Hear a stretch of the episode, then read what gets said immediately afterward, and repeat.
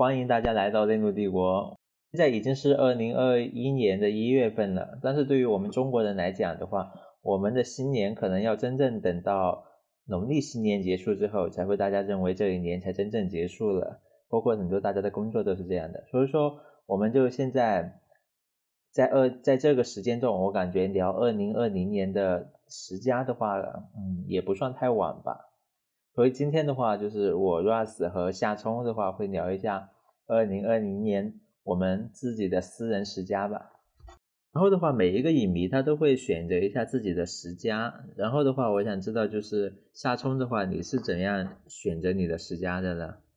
然后我的十佳，我先说一下我吧，就是我的十佳是我在豆瓣上我会有一个豆列，然后可能每次看见自己那一年看见自己喜欢的片子的话，就会把它添加到那个豆列作为一个备选吧。然后到了年底的时候，然后再从那个备选里面进行一些删改啊，然后添加这些东西，然后最终就成形成了留下十部片子吧，就形成了一个十佳。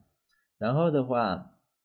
今年的话，大概我是之前我删，就是在最终的筛选之前吧，就是入围的，入围的一共有大概有十六部片子，后来陆陆续续的删掉了一些，然后最终剩下的这样一个片单。然后夏冲，你你呢？我以前没有选这个十佳快的，所以我没有像你一样先有个豆列，我是直接把豆瓣打开，因为我每次看电影都会标记嘛，我要豆瓣打开，然后把今年看过的所有的片子找出来，然后选出今一今年才能在国内看到的，因为切合二零二零年嘛，就二零二零年才能在国内看到的片子，然后全部找出来，然后自己再从里面可能有二十几部吧，二三十部吧，然后。自己用个排除法，就一个一个删减，就最后剩剩下十部。然后其实我还留了两部，就是十部里，其实总共应该算十二部，就有两部我不知道算不算，选算不算电影啊？就一个叫叫纪录片也算电影吧。还有但是那个音乐剧我不知道怎么算。然后我就把它打了括号，我就把它括在《乔乔兔》和那个。嗯，八百后面，如果他们算的话，你觉得可以的话，我就把前面的前面的划掉，就选择换成他们这样家。就是因为大家都是影迷嘛，大部分时候大家选的都是电影十佳，因为确实相较而言，就是电视剧的那些可能质量确实相差太大了。但是的话，因为前几年，比如说，呃，比如说大卫林奇的《双峰回归记》的时候。就是电影手册也是将双峰回归剧，它也是一个剧集，大概有总长度是一个十八个小时的一个剧集吧。然后双峰的话，就是嗯，电影手册的话也是将它选为了那一年的十佳。所以说我感觉还是应该要开放性的看待这个是，就是电我们选的。虽然说大部分时候都是命名为电影十佳吧，但是我感觉就是对影视这一块可能更加开放性一些吧。只是说我们还是最终看它的本身的那种质量吧，也不是单纯囿于形式了。所以说今年的话，我也是选了一部嗯一部音乐剧，就是汉密尔顿那部音乐剧的录影。所以说那部片子的话，可能。你从它的调度啊那些东西上面，摄影啊、导演啊这些东西，都看起来似乎是谈不上一部电影的，因为它本质上就是一个嗯演出的一一场录影吧。但是的话，我感觉那部因为那个哈米尔顿本身的质量确实很好很好，所以说我感觉还是把它选为了吧，因为我感觉还是没办法违背自己的内心吧。二零二零年的话，可能对于电影业是一个很特殊的一年，无论是因为疫情导致的种种的封锁，然后电影院歇业啊，还是对于多数人来讲，就是这种对生活的这种冲击来说都是很大的。包括大部分人都体会到了，就是这种长时间的居家生活吧，也导致了就是流媒体的迅速增长。所以说，我们现在就聊一聊，就是二零二零年这种。整体的这种观影的这种感受吧，然后可以聊一下，重点聊一下就是这种疫情带来的影响吧，尤其是在就是中国也是在二三月份有一个比较长时间的一个嗯就是居家隔离的这种一个阶段，就是在这个阶段大家就是看的片子是什么样的呢？二零二零年因为疫情嘛，上半年大部分时候电影院都是关闭的，所以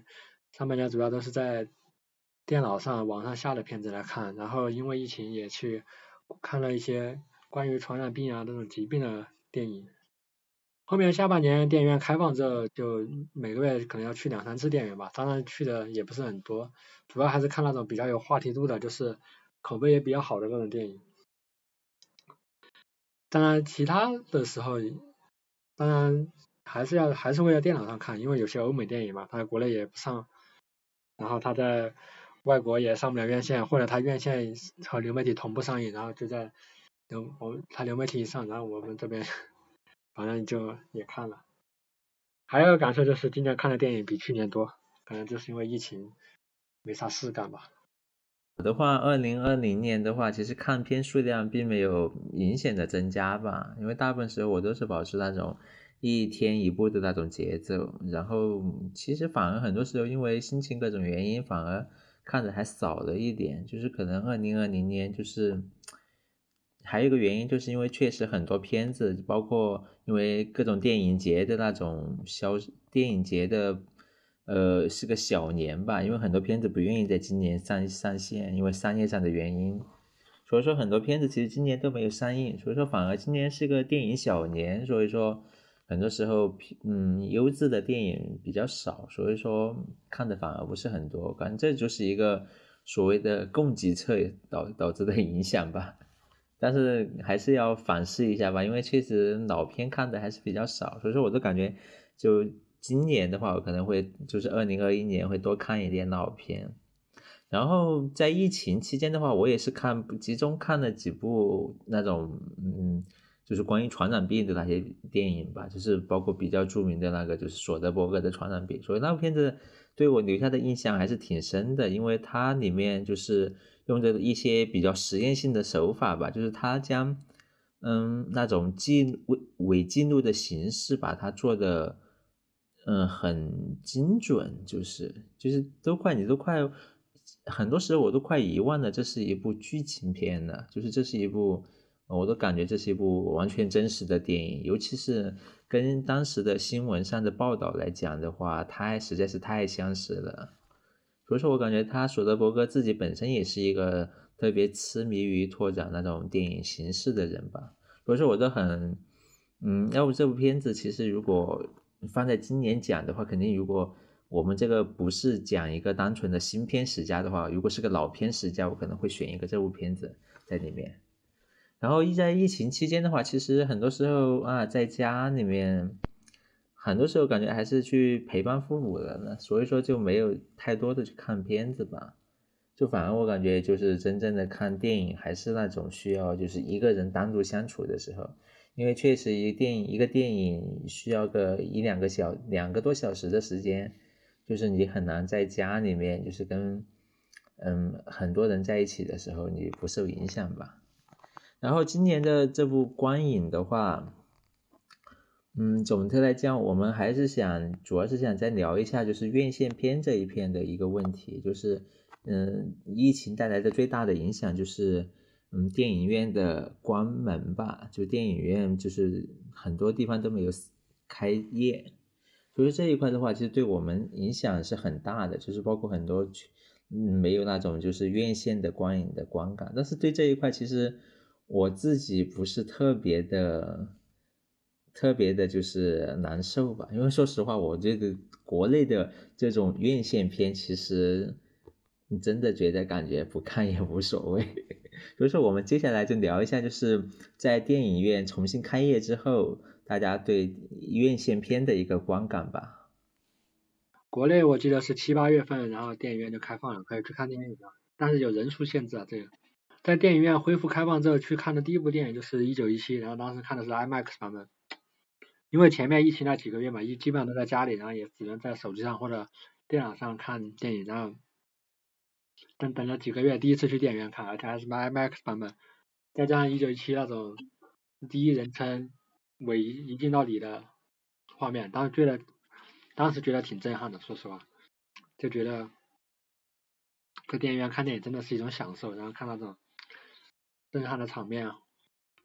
还有那种音响。画面就感觉很爽啊！当时院线重新开放这些，除了有这些新片上映，最开始也上映了重映了很多的老片，像《盗梦空间》啊那些《阿凡达》呀之类的，为了提振，为了振兴电影市场嘛。那这一点我觉得挺不错的，因为很多的经典老片重新看一下，因为以前当时你可能还小，没有去电影院看过，只有在网上看，你去电影院感受一下，确实体验是不一样的，那种感受真的是不一样。国庆档又去电影院看了好几部电影，但是国庆档主要是国产片，看了就观感就感觉一般。主要的感觉是今年电影院院线片主要都是国产片，外国的电影还是比较少的。总的来说，感觉。电影院在下半年慢慢的还是恢复起来了，尤其现在年末了，感觉还是可以啊。影片的话，就是今年的话，在复工的那个阶段，就是影院刚刚复工，就是有一批好莱坞的呃好莱坞的经典电影进行复印的时候，就那个时间段算是我去电影院比较多的一个时候吧。然后那个时候其实大部分看的也就是诺兰的那几部吧，因为。嗯，包括之前传言的什么《阿凡达》呀，什么呃《指环王》啊，其实后来都没有真正的上映。所以说，真正其实那段时间段主要就是一个诺兰的一个回顾展吧，算是。因为看了还是看了几部他的片子，像什么《星际穿越》啊，什么《盗梦空间》啊什么的。其实整体来说，因为是诺兰的片子，就是影院的观感还是比较可以。但是后来随着国产片的上映，然后又因为好莱坞那边一直没有迟迟没有复工吧，就是说很多时候就是院线的观感其实都并不是很好，就是确实你缺乏市场上缺乏好片子吧。然后的话，今年算是捡到一个宝，就是 看的那个呃呃怪物猎人吧，因为上映了一天就。有没有一天，好像是超过一天的吧，反正上了没多久就下映了。所以说那部片子，因为影院的 3D 放映效果比较糟糕吧，观感也不是很好，但是嗯还可以，毕竟就是那个导演的话，他的那种，或者保罗安德森他的那些片子的话，就是娱乐性还是有一些的。所以说那片子我也觉得有一些很糟糕的地方，就他那种东方主义那种东西吧。嗯，反正总的来说，就是以前在豆瓣上就是流行一句，就是有有一个影迷说过吧，就是说少看院线片吧，因为确实对国内来说，院线片除了好莱坞的那些引进片以外，大多数时候都代表着一种嗯比较劣质的一种商业片吧，就是整体的那种。无论是制作水平啊，还是各个一些导演的那些东西的话，都比较糟糕。就是你很，现在有一个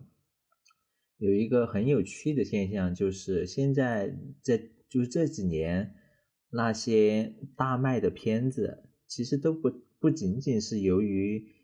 不仅仅是由于他们的题材选的比较精准的，比如说他们会选一些什么呃癌症题材呀、绝症题材呀这些能够唤起大多数人。嗯，共情的一些题材吧。就还有一个很重要的一点，就是说新一代的这些导演们，包括就是《少年的你》的那些曾志祥，是哦，不叫曾志祥是吧？曾国祥对，因为我知道他跟就是那个，嗯，就是跟他曾志伟之间就是他们有关系是吧？所以说我就经常念错他的名字。对对，就是我经常念错他的名字，好抱歉啊。包括他的《少年的你》，还有就是说，呃，像什么。嗯嗯，就是那个我不是药神，其实好多时候都是对一些国外的类型片的一些模仿吧，就包括嗯，就包括就是说，不管是说，比如说那个嗯，我不是药神，是对那个就是达拉斯买家俱乐部就是很相似的一个呃观感，然后在那个少年的你里面。也有一个，就是他的那个审讯的镜头，也是很明显的模模仿的，就是呃，就是日本导演，日本导演就是就是海边的，哦，不是海边的，抱歉啊，就是日本那一位日本导演的就片子叫《第三度嫌疑犯》的那部里面的审讯戏，是一个很明显的模仿。然后包括就是说，二零二一年的。所谓的开年，嗯，大卖的一部片子，就是也是和好莱坞的那些影片有着一些千丝万缕的勾连吧。反正就是很明显的就看出来，这几年其实院线片的大家对一些高口碑的院线片，其实都是有一个就是向好莱坞学习，或者说向国外的一些优秀的类型片学习的这样一个痕迹吧。所以说这个很可能会有的人道德洁癖来说，可能会涉及到一些抄袭啊，或者一些过度的模仿啊。但是可以看出的话，就这几年有一个比较明显的趋势，就是说类型片这一块，大家会更加注重它本身的这种。类型片的这种商嗯艺术创作的水准吧，就是不像以前，就是嗯选准题材，然后选择几个好的呃演员啊糊弄糊弄啊，视听上糊弄糊弄就完事儿了。就所以说这嗯虽然说算是个好事，就是慢慢观察吧，就希望未来还是会有一些更好的一些院线片的出现。虽然说。嗯，可能很多人说豆瓣网友恨国啊什么的，但确实大家也是希望它能够变得更好的什么的。所以说的好，我们接下来就正式聊一下我们的十佳吧。然后十佳的话，我们要不要先聊留一个悬念？我们先聊一下后五名，就是从后往前开始聊。然后夏冲的话，你要不先透露一下你后五名的十佳？首先说一下我的后五名啊。悲惨世界、曼克、杀马特我爱你、拆弹专家二、一九一七。悲惨世界为什么入选？就是它后面展示出那种事态失控，最后人是选择暴力啊，还是说选择和解？然后再加上后面你看下半年法国不是有发生了这种那个穆斯林呢把那个一个老师斩首了嘛？反正法国国内掀起了很大的抗议浪潮，这种总统也出来说，反正我觉得是很有现实意义的吧，里面。曼克的话，主要就是因为以前看过《公民凯恩》嘛，所以也想看一下他幕后的故事。曼克不就讲了他剧本的创作历史嘛，然后就看了电影，了解了当时的好莱坞啊，当时的政美国政治，然后也会为主人公曼克他那种在当时的情况下带有理想主义那种情感，反正会被他打动吧。扎马特我爱你呢，主要是因为他讲述的是二十世纪开头的嘛，开头那十年那些。留守儿童，还有那些外出务工的农民工的一些事情，让他们，然后这就这就很有现实意义，因为现在其实农民工也是一个很大的群体，而而且现在这种互联网工作，这种现代人的工作，其实那种福福报九九六也跟那种民工差不多。现在不是很多行业都自称民工吗？什么影视民工、后期民工，就像我们这种，所以很有感触。啊，拆弹专家入选了，是因为今年在电影院看了国产片，感觉都。一般年末的时候看到这部港片，然后上来就给你一个核爆，就感觉很震撼，然后后面又来一个核爆，就感觉很久没看过这种这么大胆的片子了，就感觉很疯狂。他做了很多你想都没有想过的事，很有意思，也很震撼。一九一七呢，主主要是作为疫情之后国内电影院开放之后，我去电影院看的第一部电影，然后也是因为看的 IMAX 版本嘛，然后当时确实被震撼到了，再加上他那种。一镜到底嘛，就真的很震撼，而且他的摄影也很美。话十佳的话，可能后五部是《拆弹专家二》《隐形人》《汉密尔顿》《第一头牛》《杀马特我爱你》。然后《拆弹专家二》的话，我是感觉就爆炸、爆炸、爆炸，就从头炸到尾，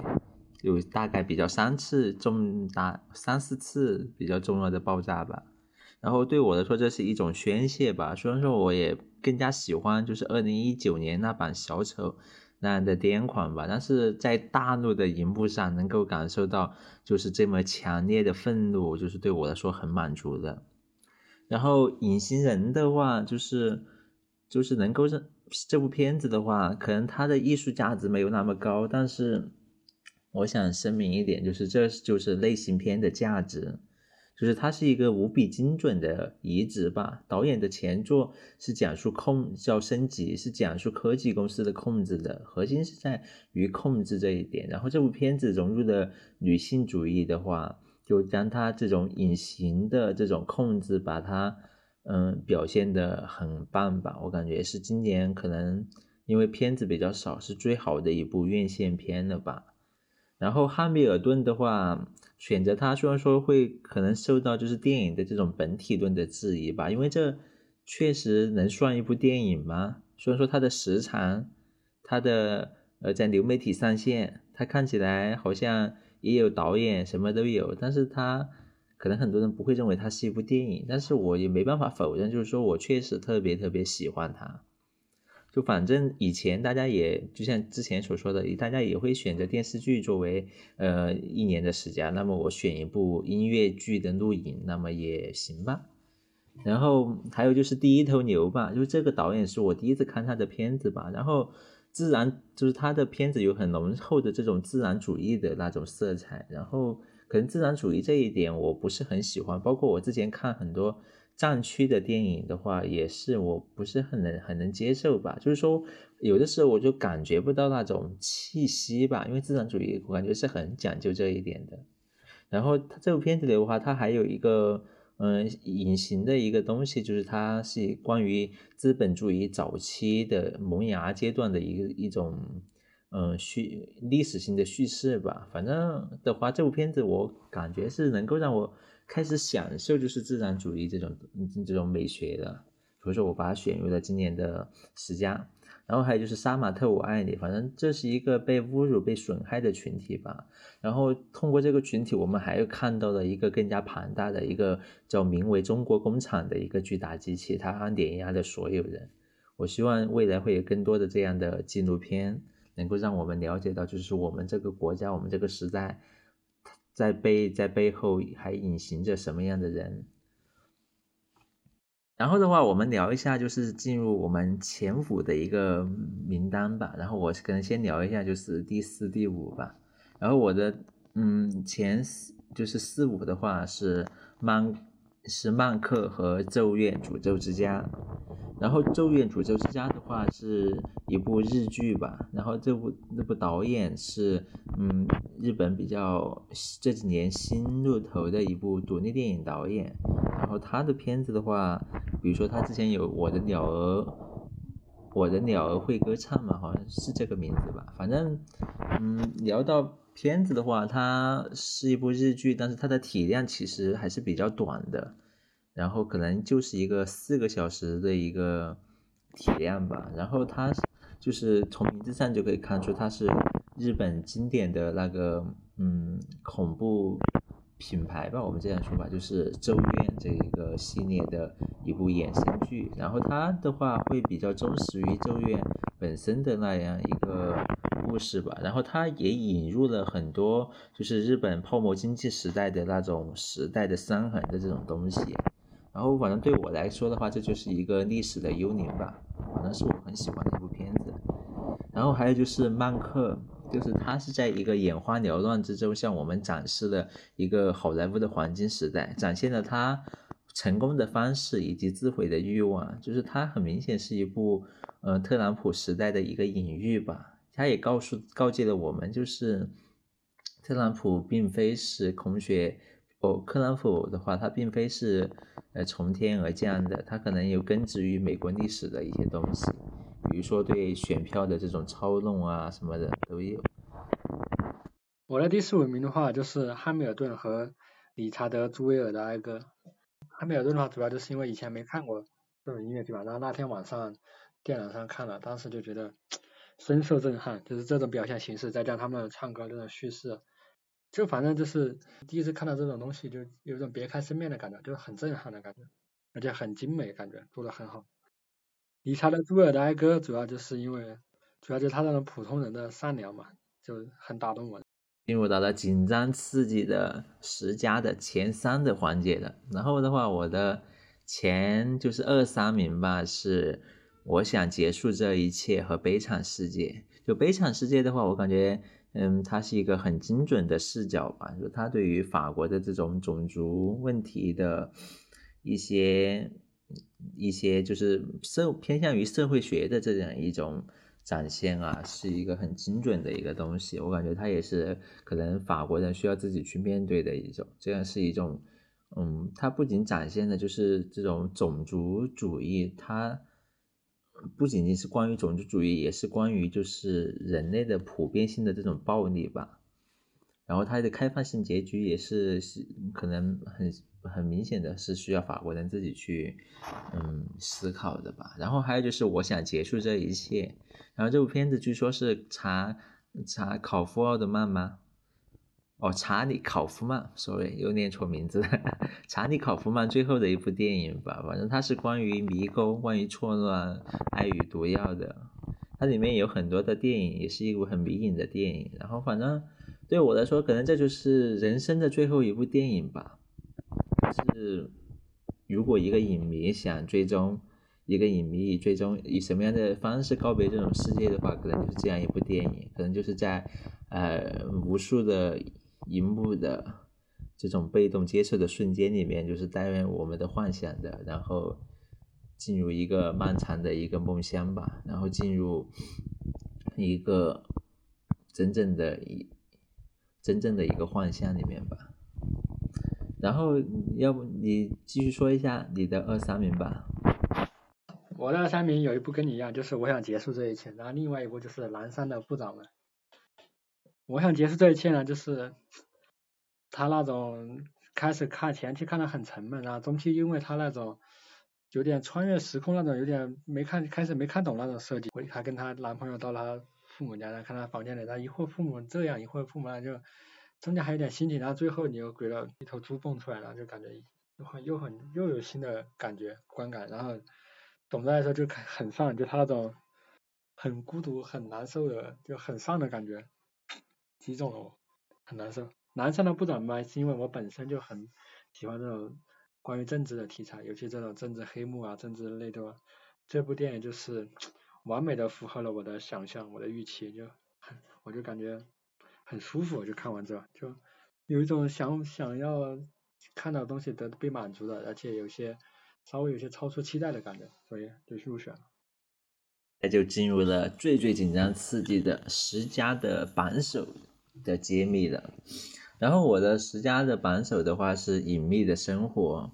就是这是一部马利克的最新的一部电影。然后这部片子其实是上半年很早就看过的，然后当时看过之后我就预预感，就是这会是我今年最喜欢的一部片子。果然，就今年看完了这大部分片子看完之后，我感觉我还是最喜欢这一部。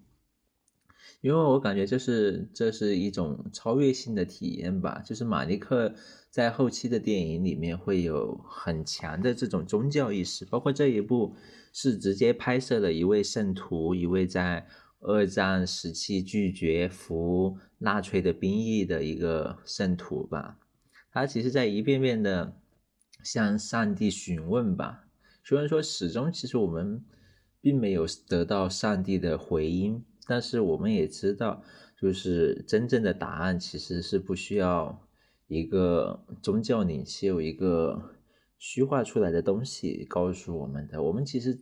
很多人都知道，就是真正的善、真正的恶是怎样、怎么样的，只是说我们需要去坚守它。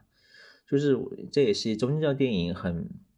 重要的一个，嗯，一个表现的一个题材吧，就是受难的圣徒这样一个。一个题材，然后我感觉，嗯，马尼克他那种私信的那种镜头，以及，嗯，用用九只苍蝇撞墙，就是九苍老师的话来讲的话，就是他那种就是，嗯，上帝视角的那种镜头吧，因为他很多时候是预设的上帝的在场的，就是他也是向我们强调的，就是。我们需要坚守的一些东西，我感觉在这一个时代，可能大家都需要重新去思考，以及需要重新去思考吧。就是我们可能已经离那种圣徒的那种精神越来越远了。我们很多时候都期待着，就是世界会变好，但是我们也不愿意去付出。多大的代价？但是我感觉这部片子就是在提示着我们，有的时候代价可能是必须的吧。我的第一名呢，就是《第一头牛》，它主要讲的是在一个比较艰难的生存环境中嘛，然后两个人、两个朋友之间互相扶持、互相努力嘛，然后为了自己各有各的美好的向往嘛，面对各有各的对美好生活的向往，最后他们的梦想破灭了。前面你能感受到那种温情，然后后面你又看到他们的结局，看到他们最后落魄，两个人在那里，你会觉得伤感。但是他们后面自己也是啊，然后两个人就共同躺在树下，就化为白骨。就最后那个镜头，尤其最后那个时间穿梭，因为他片头也通过一个人在那里森林里面嘛挖东西，然后挖出了那那堆白骨，然后引出了这一段百几百年前的故事，有一种怅然若失的感觉吧。其实你说他悲伤吗？其实他最后也不悲伤，就是他可能就是很平静，就他最后其实是两个人是很平静，就很自然的就接受了这一切。就我就很很受触动吧，就那种可能在时间的长河里面，你就是你有时候就是为了你的目标去努力去做，但最后可能也什么也得不到，最后可能呃也挣扎过，也努力过，但最后其实失败了，就最后放弃了。你其实他内心还是最后也是坦然的接受，就平静了，然后就就化为白骨，也也没有什么。但是当后人发掘了、发现了这个故事，就是。还是可能会心中有惋惜，也有一些伤感的情绪吧。但是其实，反正这个电影就让当时让你想，当时就让我能想到的东西有很多，但是我就是很喜欢。反正的话，其实，在二零二零年我还有很多片子都没看，包括这两天我又看了一下原子温在去年出的一部埃塞尔街的红色油桶，我也看了，我也很喜欢。可能。之前看的话，可能也会把它选入十佳吧。反正每年的十佳片单其实就是这样，就是可能总有遗漏，总有一些遗憾，总有一些片子你觉得呃该选进去，但是你还没看，或者是之后才看了，有可能你选的片子可能过个一两年，你又觉得这部片子可能你没那么喜欢了。反正观影的话，我感觉还是一个嗯当下的一种东西吧，因为可能很常很多人都说常看常新吧。所以说我其实重看的片子还是比较少，因为大部分片子我感觉就重看不是说没价值，就是说我感觉，嗯，可能没有第一遍的那种乐趣了吧。所以说我很多时候不愿意去打破第一次观看的乐趣，就没有选择重看。反而很多时候重看的一些电影都不是自己喜欢的电影，都是被动重看的。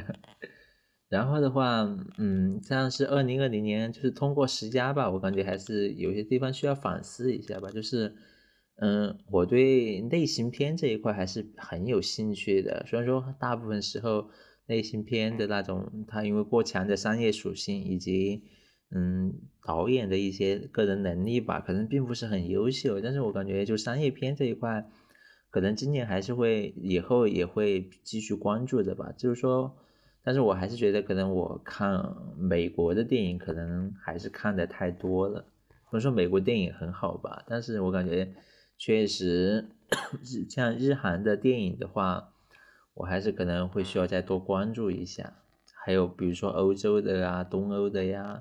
包括甚至我感觉这么多年我都很少看见南，很少主动去看南美的电影吧。包括这么多年，很多时候都。嗯，主动或者被动的去忽视的那些电影，我感觉以后这当然这也是一个就是说电影产业的吧，因为很多时候包括我们看电影，可能虽然说即使是我们看的所谓的资源，其实也就是盗版吧，但是也是受电影产业的影响，它也必须要因为看下载这个行为，其实也是虽然说现在我主要是用。用就是 P to P 去下载吧，P to P 下载的话，呃，但是它也会受到比如说下载人数的一些影响，还有就是翻译的这些问题，所以说导致的大家还是更多的会去看一些热门电影，即使我们看的是大部多数电影是一些嗯有较高艺术价值的，但是他们其实很多也是从电影节出来的，他们还是相较一些。像日韩啊，或者是一些更多的一些第三世界国家的一些电影的话，还是嗯，在产业上还是更占优势的嘛。比如说我回今年的话，我感觉二零二一年可能自己在观看上，去年是大概实现了就是下载的就是去中心化吧。就今年的话，我可能嗯去实现一下选自己选片的去中心化。就是不再依赖一些博主，不再依赖一些资源网站，就是更多的去自我去发掘、自我去了解，就希望能够，嗯，二零二一年的如果能选十佳的话，能够有一些更加别致的一些影片。当然，这不一定是有多冷门吧，更多的是只是说希望能够更加丰富一下自己的观影的这样一种视野吧。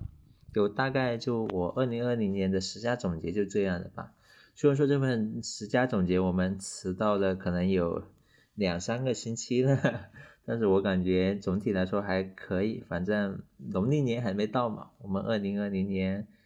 包括特朗普也还没还没彻底下台是吧？他都还前几天搞出了国会山这样一个大楼子，可是二零二零年还没完全告别吧？我们现在推出也不晚。然后，如果下冲的话，你也聊一下你二零二零年的光影的一个总结吧。我就简单说一下。二零二零年我看了自己豆瓣上标记，我感觉我看的老片比较多，新片其实比较少。所以你也从我看选的这十部片子也看出来，也能侧面看出我其实看的新片并不是很多。我总结一下，主要都是那种描述一个人在历史中遭遇的事件嘛，让他自己自身的经历，或者描述一个人。嗯，他的情感，然后当然也有一些其他类型的片子，然后但主要都是在描述一个人在一个怎么说呢，相当于是在历史的进进程中个人的遭遇啊，个人的奋斗，就是今年很多时候都会被这种以个人视角出发的电片子所吸引、所打动吧，可能还是缺少了宏大叙事啊，或者比其他类像那些什么犯罪片、动作片类型片。反正就缺少那些方面的电影吧，希望今年看点不不一样的电影。